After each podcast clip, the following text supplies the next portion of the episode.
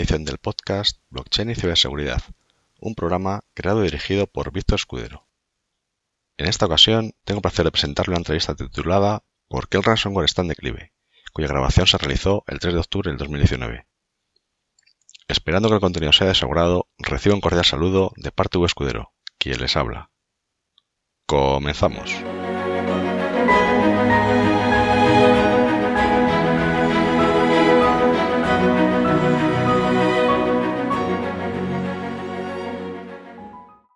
Bueno, pues uh, hoy estamos de nuevo con Víctor Escudero uh, en una nueva charla que, donde vamos a tratar el tema de, del ransomware, uh, ese tipo de, de, secuestros de los equipos informáticos que, que, afectan tanto a particulares, administraciones o empresas. Y aprovechando que podemos charlar nuevamente contigo, queríamos saber pues buenos hábitos de uso mm, y la manera de, de cómo enfrentarse a esta amenaza eh, de facto desde el año 2014 hasta acá. Muy bien, pues quizá lo primero, de cara a los oyentes también y la gente que, que esté viendo el, que vaya a ver el vídeo, quizás un poco comentar qué es lo que quiere decir ransomware y cuál es la categoría de malware que, es decir, tiene esa gran familia de, de malware llamada ransomware. Ransomware, al fin y al cabo, no es nada más que ransomware rescate, es un tipo de malware que lo que pide a cambio es un rescate. Estamos acostumbrados a que la mayor parte de los ransomware que conocemos suelen ser un tipo de malware que se está metido en un dispositivo, consigue cifrarte los datos y en modo rescate te pide una cantidad de dinero, normalmente suele, suele pagar en, criptomoneda, a cambio de descifrarte los datos. Es decir, si quieres obtener de tus datos, quieres obtener de nuevo tus ficheros Excel, Word, fotos, etcétera, o, lo, o, los datos financieros o lo que te han cifrado, pues te piden, te piden un rescate que tienes que pagar. Lo digo porque ese es el caso que casi todo el mundo conoce, ¿vale? Pero ransomware, como la palabra dice de ransom, de rescate, incluye mucho más tipo de malware. Es decir, un tipo de malware que también puede entra en esa misma categoría es un tipo de malware que directamente, por ejemplo, se te instala en un dispositivo y te pide, te chantajea de alguna forma pide que le pagues a cambio de no desvelar cierta información tuya. Por ejemplo, a cambio de no desvelar cierta información tuya, fotos privadas a través de tus redes sociales, se te puede haber metido y te estás pillando a través de la cámara o del audio, del portátil o del, o del o de un dispositivo móvil como por ejemplo un teléfono, una tablet, etcétera. Ese tipo de software que al fin y al cabo pide un rescate a cambio de, que normalmente lo que hace es chantajearte, también entra en la categoría de ransomware. Los más habituales, los que quizá más conoce la gente, pues suelen ser de estilo y compañía, que te cifran el disco duro y te piden bitcoins o Monero o cualquier otra moneda. Normalmente suele ser Monero, alguna, alguna de ese estilo. Y otras familias, pues estilo, digamos que, que conoce casi todo el mundo, pues la de WannaCry, la de que luego viene después, etcétera. Pero curiosamente, esas que todo el mundo identifica con ransomware, no es ransomware de verdad. Es decir, simulan ser que te van a pedir un rescate, realmente lo que hacen es provocan daño. Es decir, no funcionan como tal. En el caso de en el caso de WannaCry, a pesar de que todo lo que hacían era cifrarte los datos y te pedían que enviaras dinero en bitcoins, realmente no han conseguido recaudar dinero a través de bitcoins y no han conseguido llevárselo. ¿Vale? Es decir, simulan ser, son muy típicos este tipo de software porque lo que simulan ser es, aparentan ser un ransomware al uso, cuando lo que quieren hacer muchas veces es un ataque destructivo o de descoordinación o distracción para hacer algún otro tipo de actividad. También ver un poco las fuentes de entrada de, estos ransomware, es decir, cada uno, hay muchas modalidades distintas, muchísimas familias, y suelen tener por las tres vías principales que se suelen, se suelen trabajar las empresas, pues es por un lado la parte de navegación, los usuarios están navegando y pueden descargarse algo que, que, lo pueden instalar casi sin querer. Esa es una de las vías. La otra suele ser el correo, que es la más habitual. Más del 80% de las ocasiones es directamente la vía de entrada preferente para este tipo de ataques, una campaña de phishing dirigido, por ejemplo, o un correo que aparenta ser spam, que no lo es. Y luego la otra suele ser ataques generalmente en el puesto de trabajo, en el, en el endpoint, es decir, en el propio dispositivo como, como tal. ¿vale? Digamos que si atacamos estas tres vías principales, podemos conseguir protegernos a un nivel bastante alto. Normalmente, si una compañía o incluso un individuo no tiene suficiente presupuesto para poderse proteger todas las vías, claramente donde debe dedicar su, su, presupuesto está la parte de correo. Porque como digo, aproximadamente de todas las campañas que se hacen de ransomware, la vía de entrada preferida y la más sencilla suele ser correo. ¿Vale? Eh, de hecho, también hay un tema que, que, no es por, por, bueno, ser partidistas de una opción u otra, pero eh, hasta donde yo he visto, la gran mayoría, o sea, toda la gente que me ha llamado afectada en algún momento concreto del tiempo por un ataque de este tipo, el 100% que me han llamado em, utilizaban el sistema de Windows. ¿no? Entonces, mm, quisiera preguntarte, mm, tú que eres un especialista, si, si, bueno, si te coincide más o menos en proporciones, ya que también coincide más o menos en 2013 cuando Snowden eh, filtró buena parte de las vulneraciones que utilizaban los sistemas de inteligencia y la información que se filtró de, debilidades de Windows por el software legacy, etcétera, etcétera, cuando se empezaron a desarrollar este tipo de, ataques para los cibercriminales. Es decir, no sé si em, el hecho de usar Windows y el hecho de que Snowden con la buena intención de desvelar unas vulnerabilidades, se han usado precisamente para crear este tipo de problemas en lugar de, abrir los ojos a, la gente. Es decir, si usas Windows, ¿tienes muchas más probabilidades de ser víctima de este tipo de ataques o no? En general sí, pero es matizable. Es decir, en general es más vulnerable, pero por un simple motivo. Este tipo de ataques están principalmente tiene una motivación económica para el ransomware es la motivación principal. Y como tal, dado que Windows está muchísimo más extendido, los que realizan este tipo de ataques obviamente van a las plataformas más extendidas. Y estamos pensando, por ejemplo, en, en sistemas operativos de escritorio. Pero si piensas, por ejemplo, la parte móvil, obviamente las dos vías principales puedes atacar Windows Phone, pero es mucho más rentable intentar atacar Android, que es la base mayoritaria, seguido muy de iOS, y esto depende de algunos países en particular, es decir, la parte de Apple, pero obviamente el resto de fabricantes, pues es difícil que tengan alguna vulnerabilidad que sea atacable, pero no porque no la tengan, sino porque directamente no renta. Es decir, suelen ser, ataques a, muchísima a una gran escala, a muchísima gente, y digamos, como solemos decir, es como una red de rastre y lo que pillan, pillan. No están intentando pescar un atún, sino que pueden pillar todo tipo de pececitos que están en el océano, ¿no? Y en esa situación, claro, es mucho más interesante conseguir una vulnerabilidad que explotan en un sistema operativo como Windows que tiene instalado pues 9 de cada 10 usuarios aproximadamente, frente a una vulnerabilidad que puede ser en un Linux, en un Mac o otros dispositivos. Eso es la parte de escritorio. Y la parte de, de, de telefonía móvil, pues lo que hemos comentado. Que luego sea más fácil hacerlo en Windows que en otros sistemas operativos. Obviamente suele pasar que las vulnerabilidades, digamos, como esto es un mercado que al fin y al cabo se compran y se venden, es decir, generalmente hay muy poquita gente que es capaz directamente de hacer un ransomware a medida para una campaña que va a lanzar. Normalmente se compran piezas. Directamente tienes un entorno completo de desarrollo con tus APIs y con todo que han comprado a un tercero. Desarrollar una pequeña parte y luego el que realmente lo ejecuta, lo que hacen lo suelen vender al que luego va a ejecutar la campaña. Y el que va a ejecutar la campaña Puede ser que simplemente lo que quiera es financiación, quiere dinero y ya está, y le da igual a quién, o puede ser una campaña dirigida. Cuando es una campaña dirigida, obviamente le interesa utilizar algún tipo de vulnerabilidad que no sea conocida, es decir, un zero day. Obviamente eso es mucho más caro en el mercado y por lo tanto intentan, digamos, utilizarlo con, con inteligencia. Es decir, no les interesa lanzarlo masivamente porque rápidamente se va a dar a conocer y los fabricantes de antivirus, anti-APTs, sandboxing, etcétera, lo van a detectar sino que interesan es que en ese tiempo lo puedan explotar al máximo posible.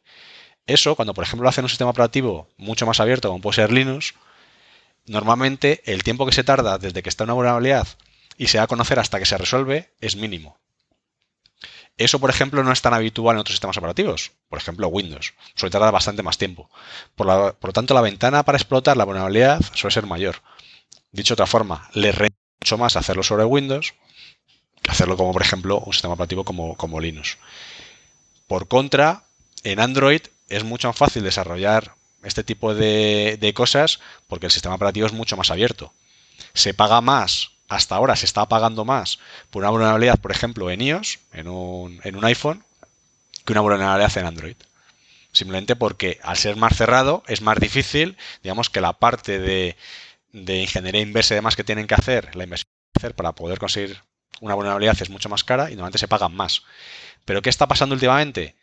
Que esto ya no es, digamos que lo que se paga o no, no es tanto si es más difícil encontrar una, la vulnerabilidad o no, sino qué utilidad tiene.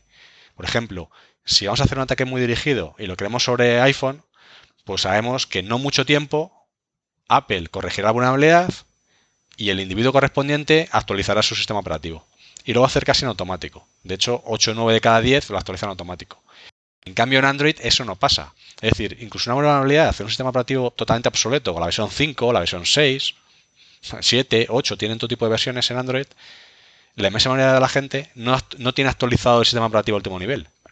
Porque al ser una plataforma mucho más abierta, hay más fabricantes, tienen compatibilidades, y en consecuencia un individuo no puede tener la última versión de Android salvo en unos poquitos dispositivos. Dispositivos como Nexus, los dispositivos, digamos, directamente sacados por Google. ¿Qué quiere decir con esto? Pues que al fin y al cabo, por mucho que Google consiga, solucionar la vulnerabilidad que han detectado en la siguiente versión de su sistema operativo de Android, esto no quita para que esa vulnerabilidad siga estando ahí pendiente para todos aquellos dispositivos que todavía no han conseguido subir a esa versión. Y la realidad es que la inmensa mayoría de los usuarios no tienen la última versión del sistema operativo de Android. Digamos que lo mismo que en iOS, 8 o 9 cada 10 sí que lo tienen, en, Android la inmensa mayoría, digamos que menos de un 20%, si optimista, tiene la última versión. Y además esto puede pasar durante muchos meses e incluso años. En consecuencia, una vulnerabilidad que consigan, que, que compren en el mercado negro para Android es explotable durante un gran periodo. Por eso ya no, ya no es tanto un tema de cómo de fácil es o difícil es encontrar una vulnerabilidad y poderla explotar en un sistema operativo, sino cuánta rentabilidad podamos sacarla. Cuánta rentabilidad y durante cuánto tiempo puede explotar esta, esta vulnerabilidad. Por eso los sistemas operativos que más, más se suelen intentar suele ser Windows en la parte de, de, escritorio, servidores y demás, y en la parte de dispositivos móviles, Android. Muy bien. Joder, me vuelvo a escuchar el eco. A ver. ¿Hola? Sí, yo a ti te oigo sin eco y a mí me oigo sin eco. Yo sí que no tengo nada, seguro. Porque antes he deshabilitado todo que. Hola, hola. Ahora no. me lo oigo, pero muy, muy flojito. Es igual. Da igual. Voy a parar y, y, vamos a retomar. Vale. O hazme una pregunta a continuación. Sí, sí, sí. Vale, venga. Y de hecho, el, el, el efecto de, de la gente que se encuentra con este tipo de ataques. Por ejemplo, uh, hay algunos casos que hay como una especie de contador atrás para que el, el equipo que ha hecho esta, este delito te pueda reclamar una cuantía mayor en caso de que no pagues en el plazo que, ha especificado. Uh, e incluso lo sé por una empresa eh, recientemente afectada de 50 trabajadores, donde se le pedía una cantidad importante, alrededor de unos 7.000 euros en, Bitcoin. Eh, incluso hay una especie de, gremio entre los maleantes, ¿no? por decirlo así, que vigilan que realmente la gente que paga los rescates, el secuestrador cumpla con el cometido de liberarle los equipos, porque si no está, digamos, uh, malmetiendo a los, a los propios maleantes. ¿no? Eh, hay un, un, repositorio que se llama Bitcoin Abuse, creo, que, ahí te dice, puedes poner la dirección que te reclama dónde pagar el rescate y te especifica la cantidad de Bitcoin recolectados, si entre comillas dentro de lo malo es legítimo o no, Uh, y hay toda una industria generada alrededor de esto, por, los incentivos económicos que, que, ello implica. No sé, no sé si tú, antes de, de, ser, o sea, alguien que sea víctima de ellos, antes de, plantearse hacer el pago, porque en la mayoría de las ocasiones no hay otro remedio, uh, miraría algunas opciones antes de, para asesorarse bien de que eso le va a resolver el problema. Vale, a ver, es un problema, es un problema bastante complicado. ¿Por qué? Porque realmente, para nuestra desgracia, en general esta gentuza, por no llamarle de otra forma, estos delincuentes, digamos que han profesionalizado este tipo de delitos y por desgracia suelen cumplir. Es decir, cuando realmente uno paga, en la inmensa mayoría de los casos, efectivamente cumple con su palabra y descifra los datos. Y eso hace que su negocio sea, sea bollante, porque claro, si rápidamente, lo mejor que podría pasar, rápidamente se corre la voz de que por mucho que pagues no te van a descifrar los datos y al menos de esa forma se conseguiría que la gente dejara de seguir financiando pues un, ataque de este estilo, ¿no? Pero generalmente no es así. Generalmente, por desgracia, lo tienen tan profesionalizado que tienen incluso grupos de atención al cliente que se dedican a atenderles, de ayudarles de cómo localizar sitios de intercambio, de dónde puede comprar la criptomoneda, Monero, Dash, Bitcoin, la que sea. Tienen bastante profesionalizado de asegurarse que una vez que se pague, en automático liberar la clave. Y tienen profesionalizado, pues incluso el tema de los contadores que comentabas, es muy habitual que para forzar, meter mucha prisa para conseguir el objetivo, la mayor, parte de los ransomware lo que hacen es te poner un contador en la que tú cuando estás infectado te aparece y vas viendo un tiempo, un contador hacia atrás, que te dicen este es el tiempo que te queda para que pagues. Pasado este tiempo, es posible y tienen dos opciones. Es posible directamente ya por mucho que pagues ya no recuperes los datos y lo que hacen normalmente es que te, te dan un segundo plazo, pero el ransomware, digamos, el, el rescate te lo suben al doble. Y generalmente después de ese segundo, ese segundo escalón en el que a lo mejor te pedían, vamos a poner equivalente a 2.000 euros, por ejemplo, si ha pasado ese tiempo, que suelen ser, por ejemplo, dos días, 48 horas, y no has conseguido realizar el pago en esas 48 horas, te dicen, te damos otras 48 horas más, pero ya no te vale con pagar 2.000 euros equivalente en la correspondiente, ahora es el doble, o 2.500 y ahora serán 5.000. Es decir, generalmente hacen eso. Y lo que sí que suelen hacer es que una vez que cumplido ese plazo, efectivamente la clave que han utilizado ellos para cifrar, la clave privada, la destruyen.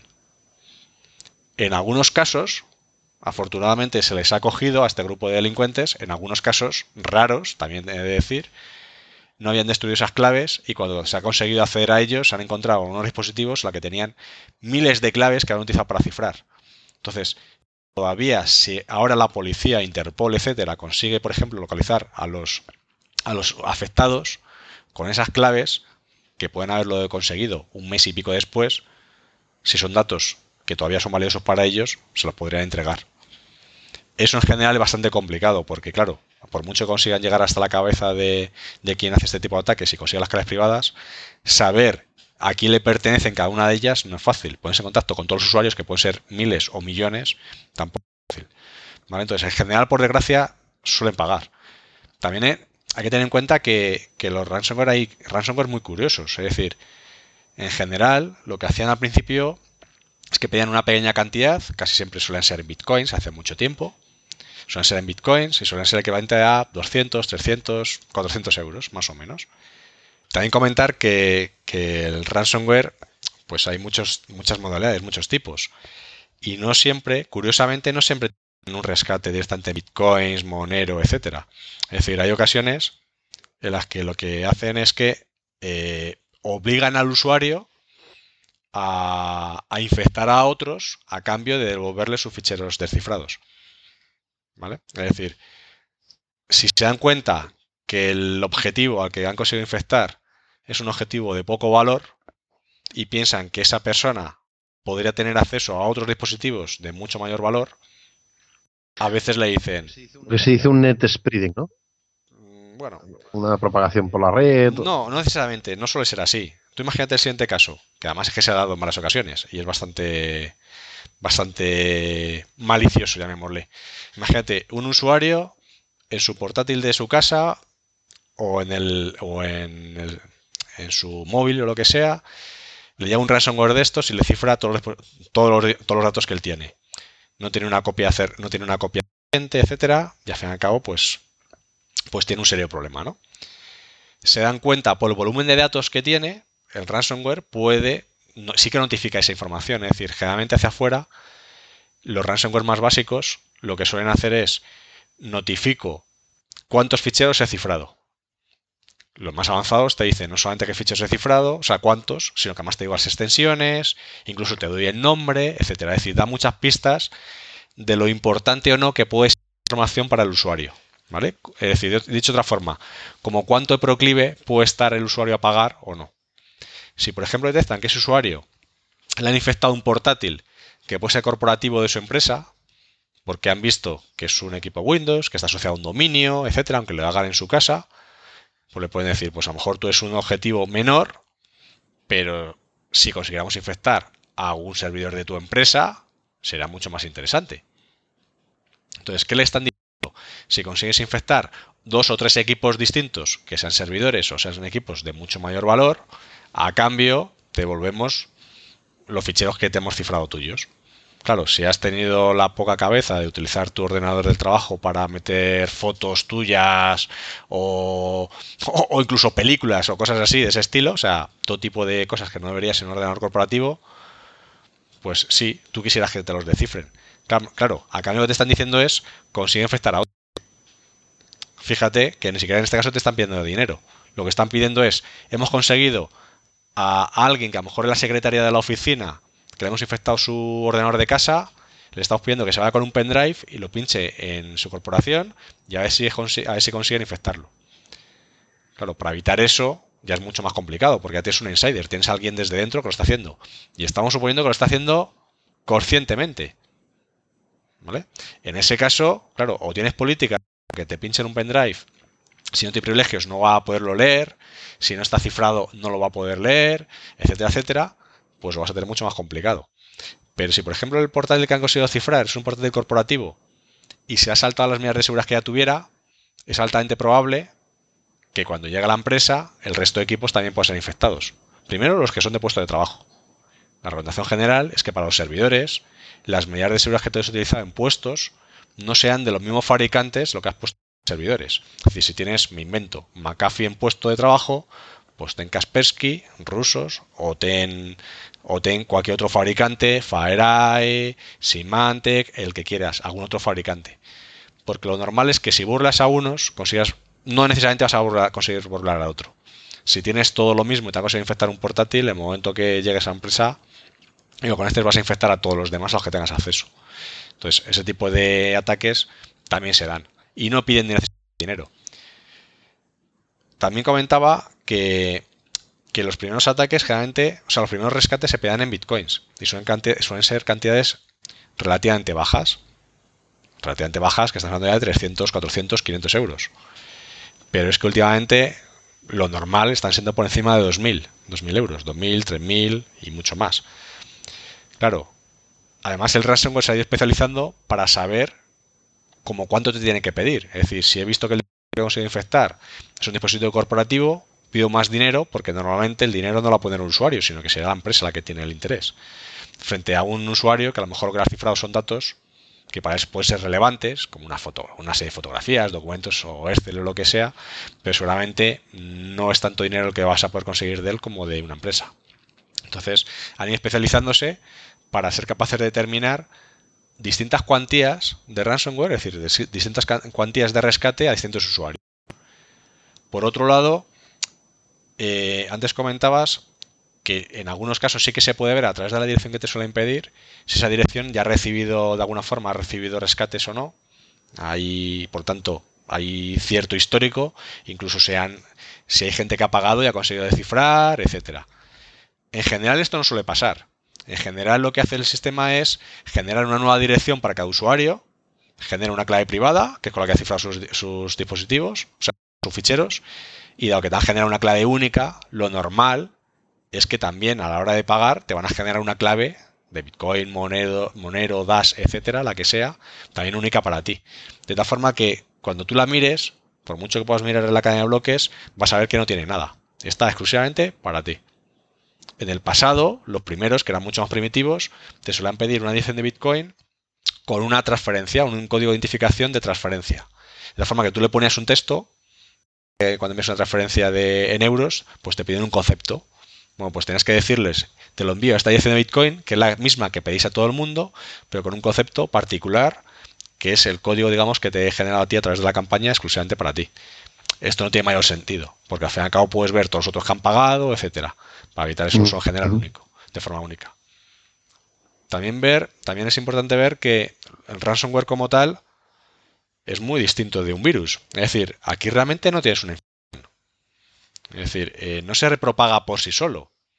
Normalmente eres tú como usuario el que has caído pinchando en un enlace que no deberías bajándote algo que no deberías y ejecutando algo que no deberías. Por lo tanto, cuando decimos, hombre, pero no la detecta el antivirus. No, es que eso es en un software que es como cuando tú ejecutas cualquier otro programa normal y corriente, con la particularidad de que este le da, utilizando tus mismos permisos de usuario que tú ya tengas, empezar a cifrar todos los ficheros que tenga a su alcance.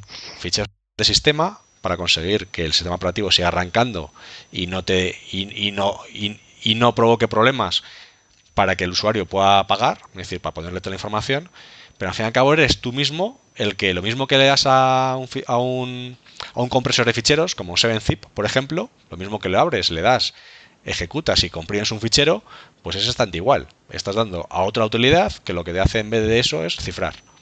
Por lo tanto, es difícil detectar porque no se comporta como un virus. ¿Vale?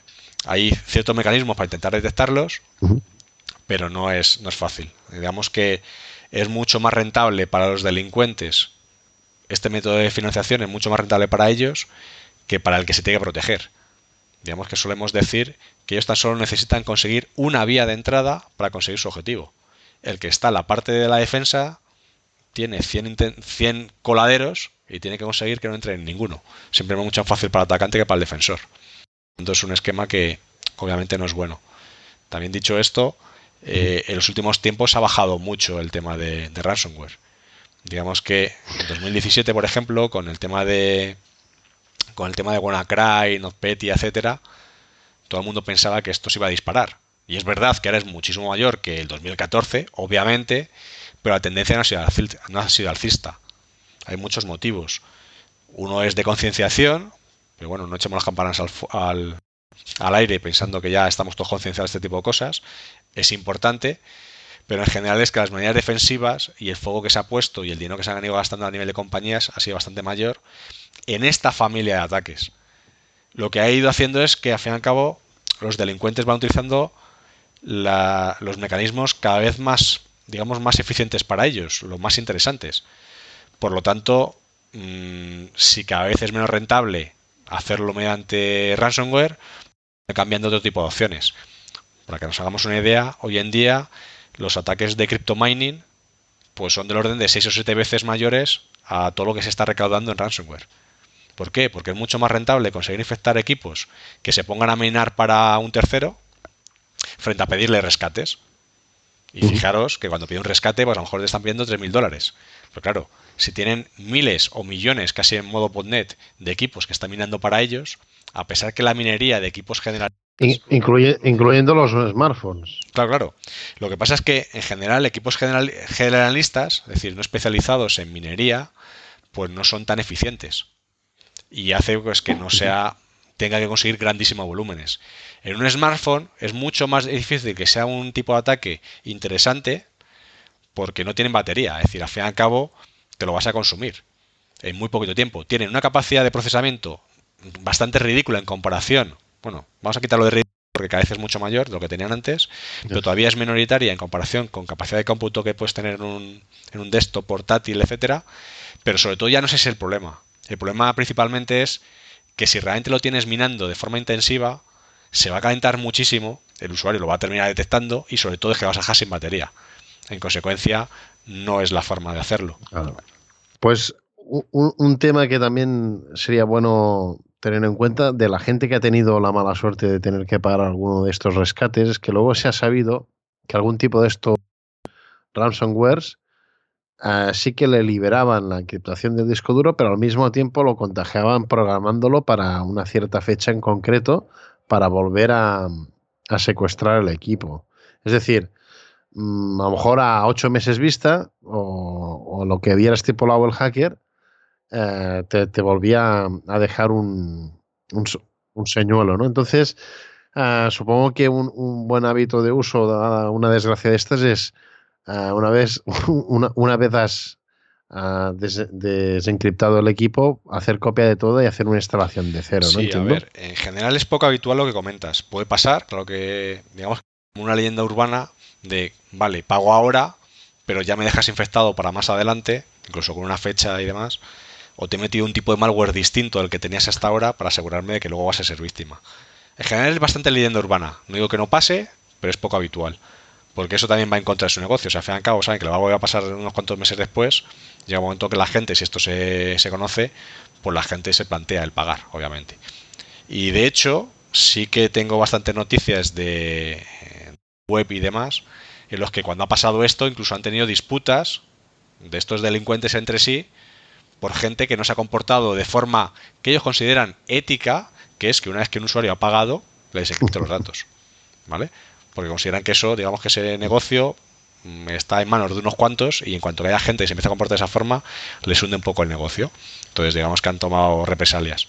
Pues digo que no es habitual. ¿Podría ocurrir? Por supuesto, podría ocurrir.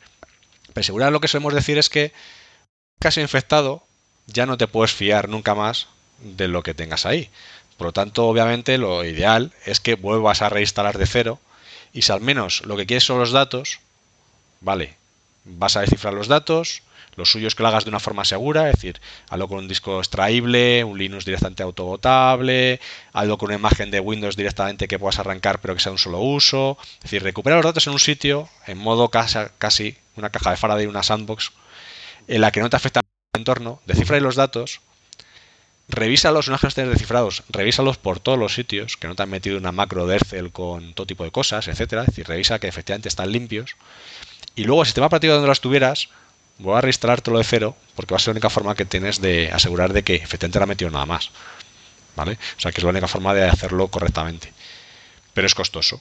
Entonces, aquí las recomendaciones no vienen a un eje pasado cómo corregirlo. Obviamente, vienen todo la prevención. La prevención es muchísimo más barata, muchísimo más fácil. Entonces, la prevención, pues obviamente, a pesar de que los antivirus no son fiables, no son demasiado fiables y no paran muchos de este tipo de ataques, a pesar de eso, siguen parando los ataques antiguos que son conocidos. Es decir, no puedes evitar nunca un zero day. Los ataques en base a firmas, por muy malos que sean, siguen parando un porcentaje elevado de las campañas antiguas. Por lo menos no podemos evitar que una nueva campaña dirigida hacia ti pues, te pueda infectar. Es difícil, no lo puedes garantizar con una en base a firmas, no lo vas a poder hacer. Pero al menos sí que te evitas un montón de campañas que están dando la vuelta al mundo durante años y que no vas a ser tú un usuario que te infectes dos años después que el resto.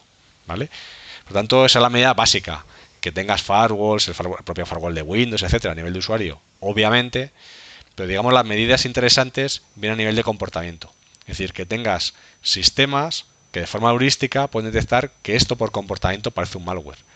Es decir, si no tienes suficiente dinero como para poner medidas que a nivel empresarial sí que sueles poner, de un sandboxing, que lo que hace es que, por ejemplo, coge una muestra, la ejecuta en un entorno controlado ve qué tipo de cosas hace, si hace una llamada hacia afuera, si se pone a cifrar datos de 200 ficheros en menos de dos segundos, obviamente eso tiene mala pinta. Es decir, si ese tipo de comportamiento lo puede detectar, si no puedes permitirte eso, a menos que las cosas más básicas si las tengas. Es decir, que tu correo al menos esté filtrado por un proveedor de cierta confianza, tu correo de Gmail, pero un proveedor que tenga cierta confianza y que puedas parar la menor parte de ellos. ¿Puedes evitar todos? No. Para eso está tus medidas de backup, tus medidas de seguridad, de haberte hecho copias periódicas, tenerlo en automático, etcétera.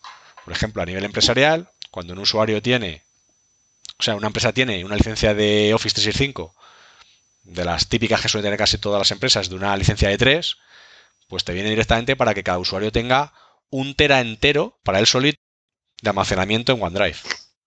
No estoy promocionando OneDrive en absoluto, lo que quiero decir es que es económicamente es muy barato tener todos tus datos en nube.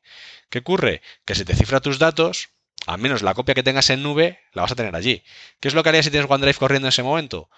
Pues que si tú has desactivado los servicios de copia remota, que es lo primero que suelen desactivar, pues aunque te suban los nuevos ficheros cifrados, al menos tienes una copia antigua que no te va a haber tocado.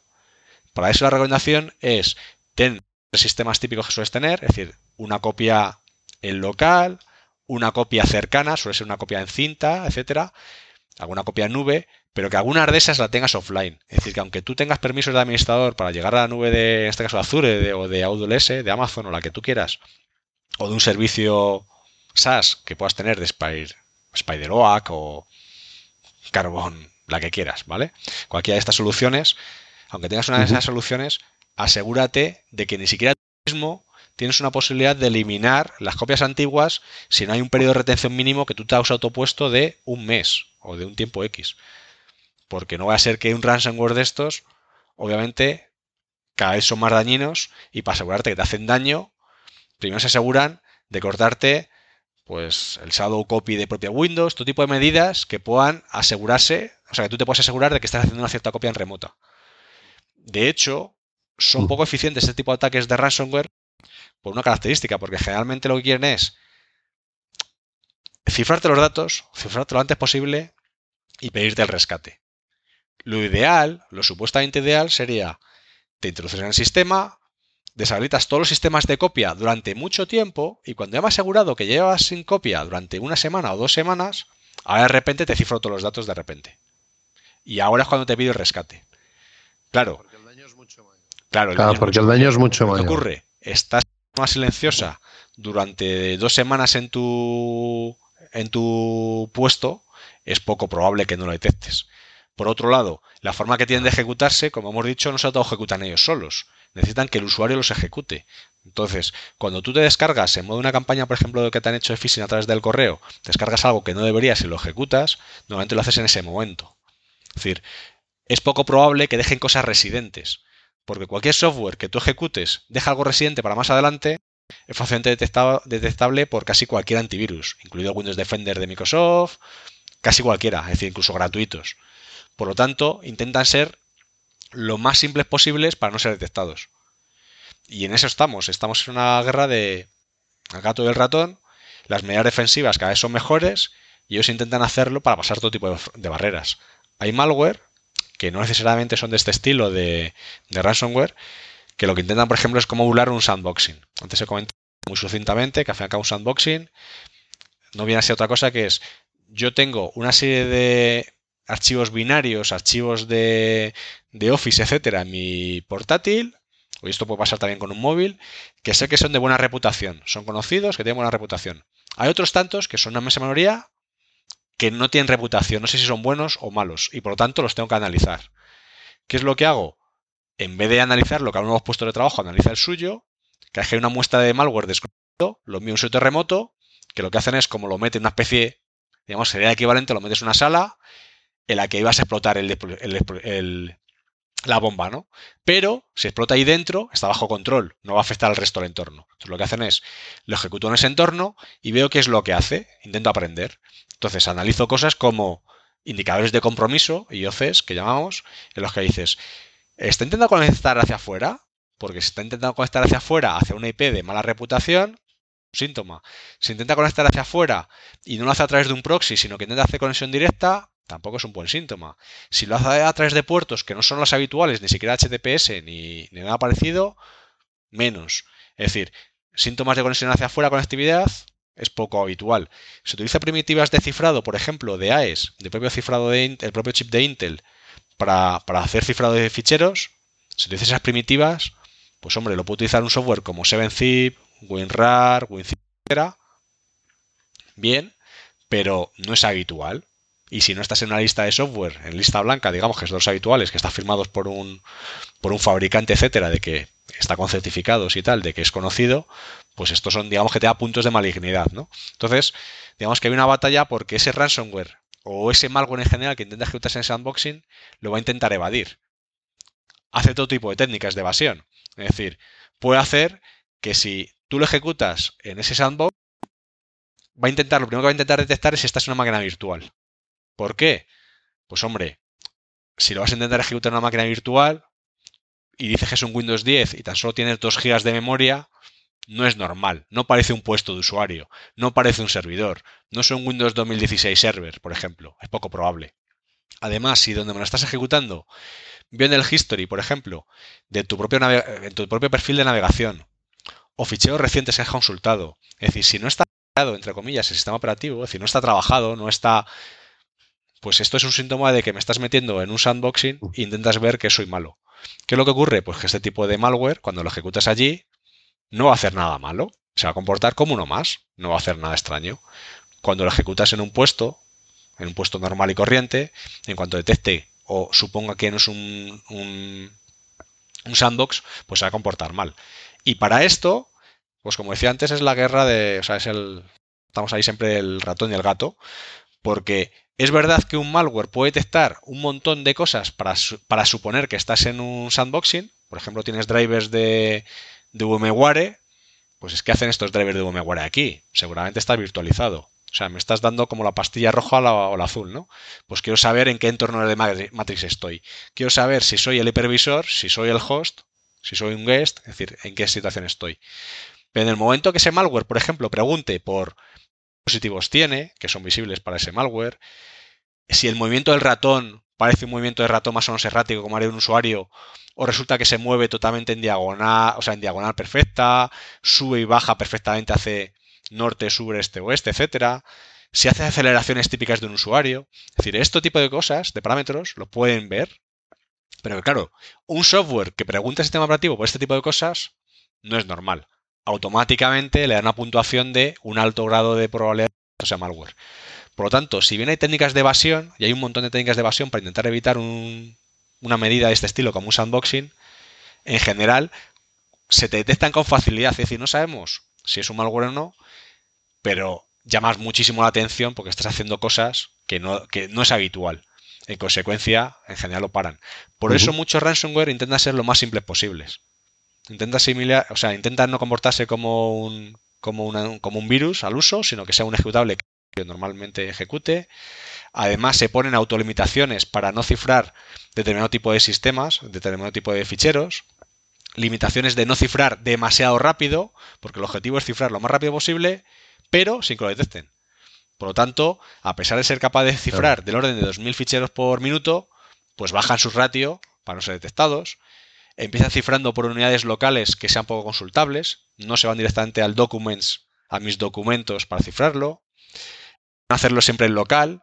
Luego van a las unidades compartidas o primero unidades externas que tengas, un pendrive o un disco duro externo, etcétera, y luego las unidades remotas. Es intenta hacerlo en un cierto orden con el objetivo que haga el mayor daño posible. Es decir, el objetivo siempre es financiero, es económico. Sí, sí, está claro que el incentivo siempre es el económico. De hecho, también habían, no sé si será leyenda urbana o no, pero bueno, eh, para eso te lo queremos consultar, em, de que evidentemente el, cebo siempre es la apertura de un archivo maligno por parte del usuario, pero incluso en archivos de Microsoft Word, como Excel o, el Word mismo, pueden haber, digamos, estos disparadores tanto de ransomware como de cryptomining, ¿no? No sé si esto podías ahondar un poco en este, en esta, este problema. Para engañar al usuario, que sea el usuario el que sin querer, sin ser consciente de ello, lo ejecute. Aquí el objetivo es cómo engañar al usuario para que lo ejecute. Obviamente, por ejemplo, te bajas un fichero eh, en la que a lo mejor es un fichero relativamente grande, la extensión simulan ser, tienen varias extensiones, simulan ser el propio icono del, fichero, pues simula ser un icono conocido, un fichero de Word o un fichero de Excel. Claro, cuando tú lo ejecutas resulta que es un ejecutable. Pero de cara a ti, aparentemente, o es un PDF, te ponen con el propio logo del Acrobat Reader y puedes caer. Entonces, digamos que intenta simular todo tipo de posibilidades para que un usuario pique. ¿Cómo te suelen llegar? Lo más habitual suelen ser campañas de phishing dirigidas o no, que te dan por correo, en la que por ejemplo te dicen, pues le ha llegado este pedido de correo postal o de Amazon en que su pedido ha sido entregado, por ejemplo, o aquí tiene la factura. Y en cuanto que alguien intenta dar doble clic para ver la factura, ¡pum! ya está infectado. ¿Vale? Es decir, son ser de ese, estilo. El objetivo siempre es engañar al usuario. Como digo, no tienen capacidad de reproducción por sí mismo, por eso no entra en la categoría de virus. Digamos que un virus se tiene que poder reproducir y propagar por sí mismo. En este caso necesita la interacción del usuario para poder, para poder infectar. Entonces, todo tipo de técnicas para engañar al usuario. Y las macros, pues es un típico, es muy típico porque te pueden dar un archivo que efectivamente sea un fichero de Excel, por ejemplo, pero viene con macros en las que esas macros hacen todo tipo de cosas. Si tú le das permisos para ello, pues obviamente lo pueden, lo pueden utilizar. Normalmente lo que hacen las soluciones de seguridad es que cuando, por ejemplo, tú vas a descargarte un fichero de este estilo, estás navegando o entras en el correo y pinches un enlace, hay muchas medidas de seguridad que se utilizan, pero una de las medidas, por ejemplo, lo que hacen es sobreescribir ese fichero. Por ejemplo, lo que hacen es, imagínate, yo me voy a bajar, me voy a, bajar un fichero que, que simula ser un documento de Word. ¿Qué es lo que hace? Me hace una especie de captura de todo el contenido del documento de Word, me lo pasan a un fichero limpio que tiene una extensión PDF y yo me lo bajo. Entonces yo no me bajo el fichero Word, me bajo el fichero PDF limpio. Eso me lo pueden dar inmediatamente, es decir, me lo han convertido. Es como, sí, puede tener, el fichero Word puede tener macros o todo tipo de cosas dentro, pero me has dado una captura de lo que hay ahí. Y luego, si eso está limpio, cuando han hecho el análisis completo, y ahora ya sí que saben de verdad si es, si, si es maligno o no, te dices, si quieres bajar el fichero original, pinchas aquí. Entonces ya sí, te puedes bajar el fichero Word, ¿vale? A otro tipo de medidas, por ejemplo, eh, reescritura de enlaces. Tú, por ejemplo, en un correo puede ocurrir lo siguiente, es bastante habitual en muchas campañas. Esto es malware general, no es, no solamente ransomware. Es decir, puede ocurrir en un correo con un enlace a un dominio que aparentemente lo que tienen ahora mismo está limpio. Entonces, aunque tengas medidas de seguridad que revisen el dominio, revisen el enlace, miran lo que tienen, no tiene malware por ningún sitio. Entonces, en este caso, el servidor de correo lo deja pasar. Ha analizado el contenido, es lícito, no tiene palabras sospechosas, ha mirado el enlace que te envía, te envía un dominio que no sospechan sobre él y encima donde te lleva, pues aparentemente es inocente. ¿Qué ocurre? A lo mejor un día después o unas pocas horas después, cuando suponen que ya el antivirus ha dejado paso a un montón de correos, en ese momento ahora van al dominio y le suben el malware. De tal forma que cuando un usuario va y pincha, ahora sí que se puede infectar. Claro, para evitar eso, ¿qué es lo que suelen hacer? Muchas medidas de seguridad lo que hacen es reescritura de enlaces, de tal forma que cuando tú vas a pinchar en ese enlace, en vez de ir al enlace original de ese dominio, te va a un enlace interno tuyo que lo que hace es, antes de mandarte fuera, cada vez que tú pinchas, revisar en tiempo real si esto tiene algo, algo malo o no. Si no tiene nada malo, te dejo pasar. Si tiene algo malo, obviamente te lo corto. ¿Vale? Además, esto suele funcionar, por ejemplo, mucho para medidas de seguridad, digamos, online. Es decir, cuando tú estás navegando, a diferencia de cuando te bajas un fichero, no te pueden parar todo para analizar completamente una página, porque la navegación se haría muy lenta. Entonces, ¿qué ocurre? Pues no es permisible, por ejemplo, lo mismo que pasa en el correo, que si me tardas en dar un veredicto de si lo que me acaban de enviar tiene un zip con virus o lo que sea, me puedes tardar un minuto, no me preocupa. Cuando estoy navegando esto no lo puedo hacer. O sea, me tienes que dar un veredicto casi en tiempo real. ¿Qué es lo que haces? Pues lo que haces es, tienes que tomar una determinación en cuestión de muy poquitos segundos, a veces milisegundos, dejas pasar y si más tarde descubres que esto es malo, rápidamente tienes que tener el control de todo que dejaste pasar y empezar a cortarlo a partir de ahí. Imagínate, por ejemplo, que tenemos una medida en la que tienes un ransomware, ha sido afectado, o sea, todavía tienes en ransomware, lo vas a ejecutar y el programa que tú tengas, el programa que tú tienes de anti-malware, llamémosle, no es capaz de detectarlo. Es una variante nueva, hecha medida y no lo es capaz de detectar. Lo ha dejado pasar, lo ha analizado, lo ha analizado en un sandbox, no ha visto nada, etcétera. Por reputación no hay nada, virus total, en ningún sitio. Lo deja pasar.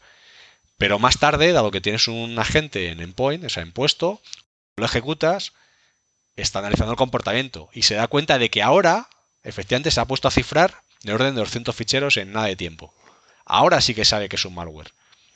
Tiene que tener todo el histórico para decir, vale, ¿en cuántos puestos está este mismo binario del ransomware ahora mismo? en todos estos. Da la orden inmediatamente de abortar, es decir, no va a poder ejecutar ningún usuario. Este usuario se ha visto afectado, lo va a parar, por ejemplo, al minuto de haber empezado a cifrar. Está cifrado del orden de estos ficheros, pero lo para en seco a partir de ahí. Y lo importante es que como sí que tiene el control de en todos los sitios donde has podido ejecutar ese malware, porque lo he dejado pasar yo, digamos, como sistema central, pues ahora voy con carácter retroactivo para intentar resolver lo que he hecho. Si eso te pasa, por ejemplo, en una, empresa más o menos grande, no es un gran problema. Quiero decir, a veces tienes que tomar la determinación de qué ocurre si esto que voy a ejecutar no tiene ningún tipo de reputación. Pues una de dos. O te esperas cinco minutos, que es el plazo mínimo que se suele dar en un sandbox, cinco o siete minutos, más o menos suele ser por ahí, a que te digas si esto es bueno o malo. Eso no es razonable. Tú piensas que tú te bajas un binario, lo ejecutas, le das doble clic y te dice, espera, espera, que me lo voy a pensar obviamente no es razonable lo que hacen este tipo de cosas. Es decir, si la reputación no es conocida, muchas veces se toma por defecto, te voy a dejar que lo hagas, yo lo voy a seguir ejecutando en el sandbox para buscar si esto realmente es malo o no, y tan pronto como lo tenga, tan pronto como lo descubra, como descubra que esto es malo, te lo voy a parar. Acepto el riesgo de que me puedas haber cifrado unos cuantos, unos cuantos ficheros, pero el daño gordo para una institución grande no es que le cifres 200 ficheros, es que lo hagas masivo para todos sus empleados. Entonces, es lo que sí que paras. Por tanto, es un riesgo razonable de lo dejo pasar Y si luego resulta que me he equivocado, pues lo corriges, ¿vale? Es un daño menor. Muy bien, Víctor. Bueno, yo creo que ha sido muy explícito todas las posibles de, peligro, pero ya, digamos, para, para terminar, no sé si quieres hacer un pequeño recomendación a, los usuarios genéricos, sobre todo tener en cuenta que la mayoría de targets son usuarios de, Windows por, por, la propagación del propio sistema operativo. Digamos que si, si buscan alternativas a ese uso también reducen las probabilidades de ser atacados, pero no, no en su totalidad. Y no sé, algunos hábitos de uso recomendables así por encima, desde el usuario de a pie hasta evidentemente corporaciones y empresas que, se tengan que rascar el bolsillo por el bien que les, por la cuenta que les trae. Vale, para general para usuarios, para empresas también pasa, pero en general para usuarios es mucho sentido común, que por desgracia, como sabemos, pues no siempre es el más común de los sentidos. Pero quizá la más evidente, la más obvia de todo es todos los datos que tengas, ten backup de ellos. Tenlos respaldados y a poder ser a tiempo real. Es decir, habrá datos que tú necesitas tener actualizados, a lo mejor con que tengas una copia de última hora es suficiente. En otros negocios, pues la criticidad puede ser mucho mayor y puedes necesitar tener los datos actualizados hasta el último minuto. Ahora cierto tipo que puedes tener, permitirte el lujo de perder la última semana de trabajo y hay muchas soluciones. Lo que vengo a decir es, las soluciones son tan baratas económicamente, son tan sencillas, que realmente es como bastante absurdo hacer una copia, por ejemplo, semanal. Muchas veces es mejor tener una copia en tiempo real de lo que estás haciendo. Pero en el otro extremo, comunidad de seguridad para que ni siquiera tú mismo puedas destruirlo, puedes borrarlo, etcétera, para autoprotegerte. Porque pensemos que el malware, una vez que ha entrado en tu dispositivo, puede tomar acciones como si fueras tú. Entonces, que cuando yo tengo un repositorio remoto donde tengo los backups, que pueda extraerlos, sí, pero que los pueda eliminar, por ejemplo, pues no, tengo un repositorio de solamente añadir, añadir, añadir, pero no eliminar. Soluciones de este estilo hay muchísimas, a nivel de usuario, a nivel empresarial, etcétera. Es la solución más evidente, porque si, si, si consiguen infectarte y tú tienes tus backups bien hechos, el daño es bastante ridículo, bastante menor. Obviamente no vas a pagar y lo vas a en poco tiempo. No es un daño, un daño que te va a hacer nada. Si no tienes backup, ya tienes un gran problema, ¿vale? Y es mucho más costoso, obviamente. Entonces, digamos que este es el más inmediato. Dentro de dónde gastarse ese dinero, digamos que el backup lo tengo bastante claro, es el sitio donde habría que hacerlo. A nivel empresarial, utilicemos todas las soluciones de cloud que ya nos están poniendo los fabricantes a nuestra disposición. O sea, Azure, AWS, etcétera. Servicios como S3 de Amazon, Glacier para para el servicio también de Amazon para entrenamiento de larga duración es un coste muy barato, todo tipo de opciones, pero digamos que es el backup, digamos que es con diferencia el dinero mejor gastado de lo que puedes tener anti-ransomware. No te vale ante todo tipo de malware, ¿vale? Otra recomendación, a pesar de que todos hemos escuchado que los antivirus pues no paran mucho y que además te consumen CPU, etcétera, es decir, te consumen recursos los equipos, para desgracia de todos siguen siendo necesarios. Es decir, un equipo de Windows sin antivirus, no tenerlo. Obviamente actualizado. ¿Vale? Incluso hay un montón de ellos que son gratuitos. Microsoft Defender, en el último. En la última foto, digamos, el último diagrama de Garner, aparece dentro de los líderes. Y resulta que es gratuito para todos los equipos Windows y ahora lo han ampliado, han cambiado de Windows Defender a Microsoft Defender, han cambiado el nombre, porque también lo empiezas a tener para Macintosh y quieren que también te empiezan a proteger equipos Linux, por ejemplo. ¿Está al mismo nivel que de otros muchos antivirus? Pues bueno, discutible, pero es incluso gratuito. Está a un nivel más que razonable para protegerte de la mayor parte de las amenazas que un antivirus te puede proteger. En modo antivirus puro, de firmas, ni siquiera comportamiento. Esa parte la tienes que tener. La parte de, firewall básico que viene con el sistema operativo, lo tienes que tener, es decir, son medidas básicas. ¿Qué ocurre? ¿Son, o sea, ¿Son insuficientes? Sí, son insuficientes. Pero anti-ransomware, digamos, no hay ninguna que, te dé seguridad 100%. Y las que te dan una seguridad mucho mayor, en general a nivel de usuario, están fuera de su alcance. Es decir, si por conseguir un nivel de seguridad un 20% mayor me va a tocar desembolsar del orden de 400.000 euros, pues quizá no sea una medida eficiente. Prefiero parar el problema, si, si he sido afectado, parar el problema tirando de backup frente a una medida de estas que es preventiva. Digamos que la prevención en general es mucho más barata, pero si te ha pasado, pues en este caso es tirar de un backup es, más a nivel de usuario. A nivel de empresa no. A nivel de empresa, la recomendación general es de las tres vías que hemos comentado antes, de navegación, puesto y de correo. Protege las tres, pero si no puedes, ten claro que por donde entra casi todo, 80% es correo. Céntrate ahí. ¿Tienes que ser perfecto ahí? No. Si tienes Office 365, te lo va a hacer Microsoft con el producto, con el ATP, el Thread Defender, te lo va a hacer de serie, lo tienes contratado casi seguro. Si lo tienes con Google, con Google Suite, te lo va a dar. Es decir, vas a tener un montón de soluciones que te lo van a dar casi de serie. Si no, pues tienes este tipo de soluciones empresariales. De Farai, Proofpoint, o sea, hay un montón de ellas. Pero digamos que no te puedes permitir el lujo en una empresa de no tener una solución de ese estilo, a pesar de que no te protege 100%. Pero donde más eficiente es en la parte de backup. Y la previa es concienciación. Esta es muy evidente. A nivel de un usuario, curiosamente a nivel de usuario, si bien es difícil, es, el gasto mejor realizado. Incluso más que el backup todavía, es el mejor posible. A nivel de empresa es mucho más complicado porque pensemos que una empresa que a lo mejor son 100 empleados, tan solo necesitan que uno caiga. Entonces, por mucho que sean cursos de concienciación y campañas de phishing activo para, para ponerles en un ciberejercicio para ver que la gente cae, etcétera, a pesar de que hagas todo este tipo de medidas, es muy difícil de que en tantas, en tanta, entre tantas personas nadie caiga. Es muy poco probable que incluso, por ejemplo, eh, llegue el correo, un usuario lo detecte, lo vea en su buzón, Mm, le parezca sospechoso, lo ignore o lo lleva a papelera o lo lleva a carpeta spam.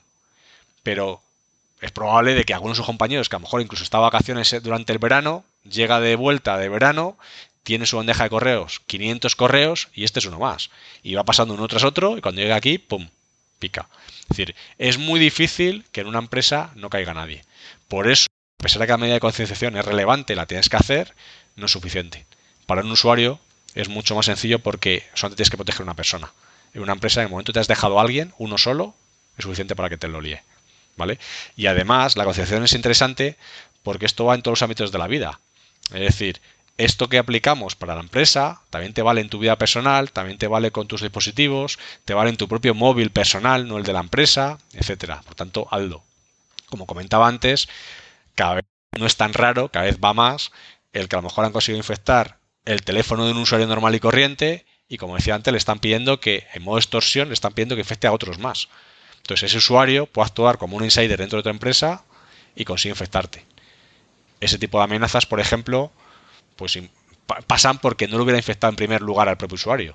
Y como hoy en día esto de traer tu propio dispositivo a la empresa, bring your own device, o que al fin y al cabo las herramientas corporativas y las personales cada vez se entremezclan más, está mucho más cercano, pues la concienciación que en el pasado podían requerir un grupito de informáticos, hoy en día lo necesita prácticamente todo el mundo, porque todo el mundo trabaja con tecnología. Y si no es con tecnología, todo el mundo tiene un móvil. Digamos que campañas como la de WannaCry y algunas más, al menos han metido esta parte, digamos, han empezado a concienciar a las personas de ser conscientes de que lo que tienes ahí para ti tiene un cierto valor. Para cada persona sea distinto, pero que lo tienes que plantear y de esa forma verás si te renta o no te renta. ¿Dónde está la dificultad? La dificultad está en saber, eh, digamos, qué porcentaje de las amenazas me consigue reducir. Es decir, sí que es el precio de un producto, de un antivirus o de lo que sea, pero tampoco si también voy a tener un...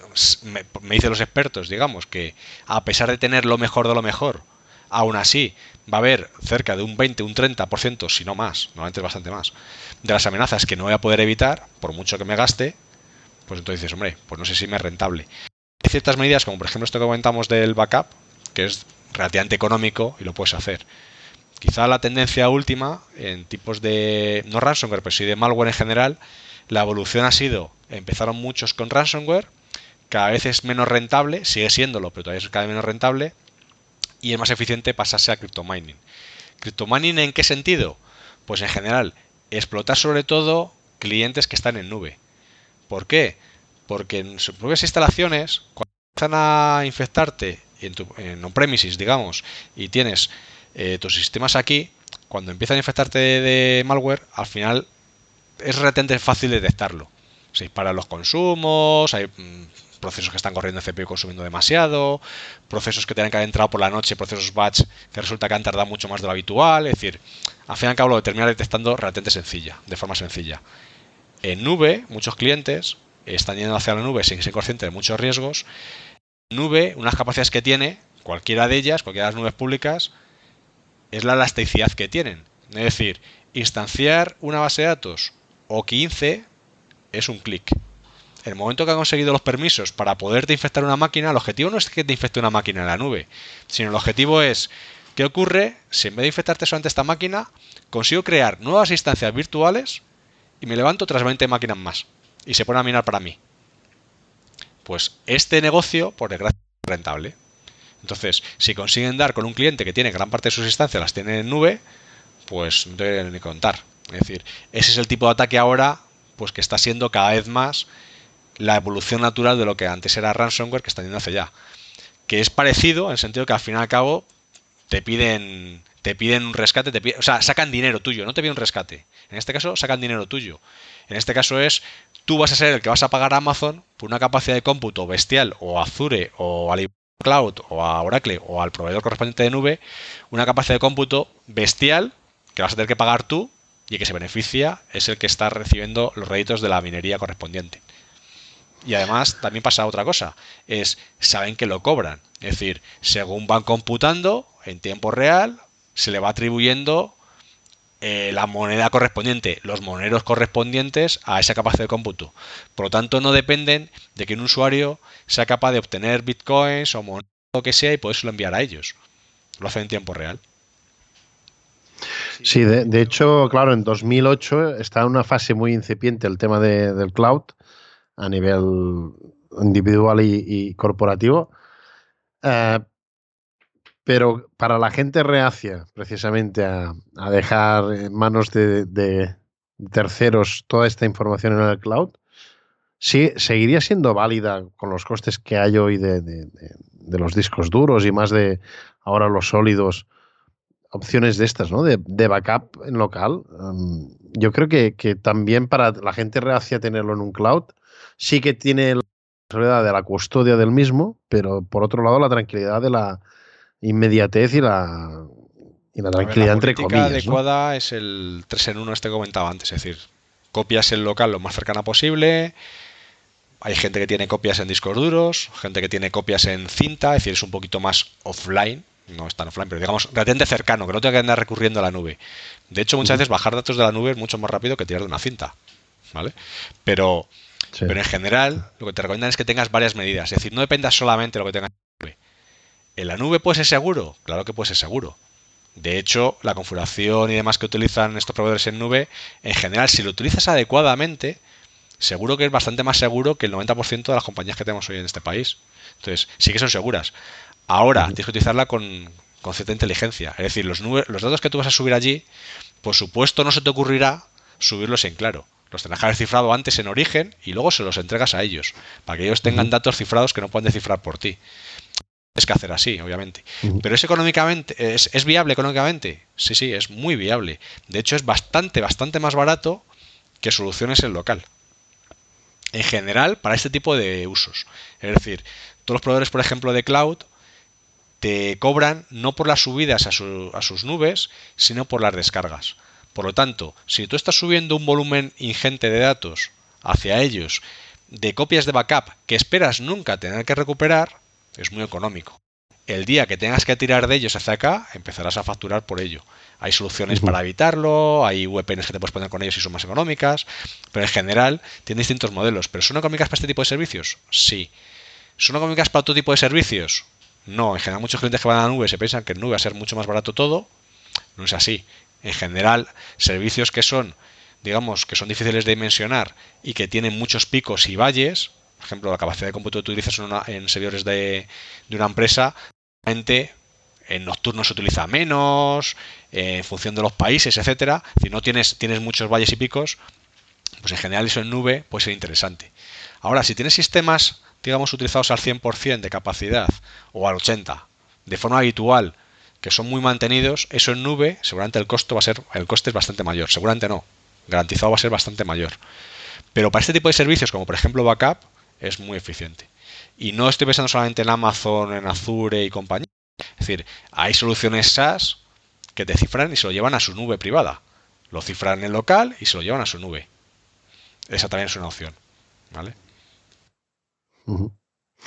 Muy bien, pues Víctor Escudero, muchas gracias una vez más por tu tiempo y, esperemos que, la gente o sea, que tenga más elementos de juicio a la hora de, tomar uso de su vida digital. Muchas gracias. Muchísimas gracias. Hasta luego. Hasta luego.